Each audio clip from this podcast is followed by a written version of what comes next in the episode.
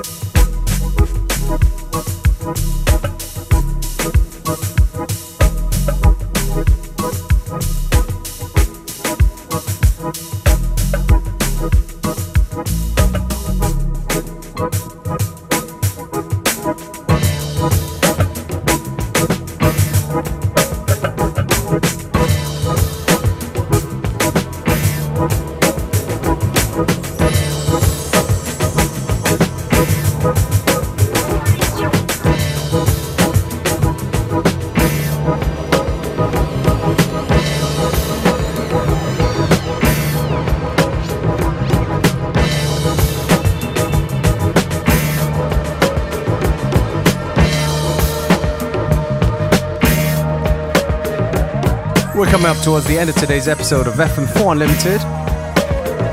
Me, DJ Beware, will take this opportunity to say thank you for tuning in. FM4 Unlimited will be back tomorrow at the same time, same place.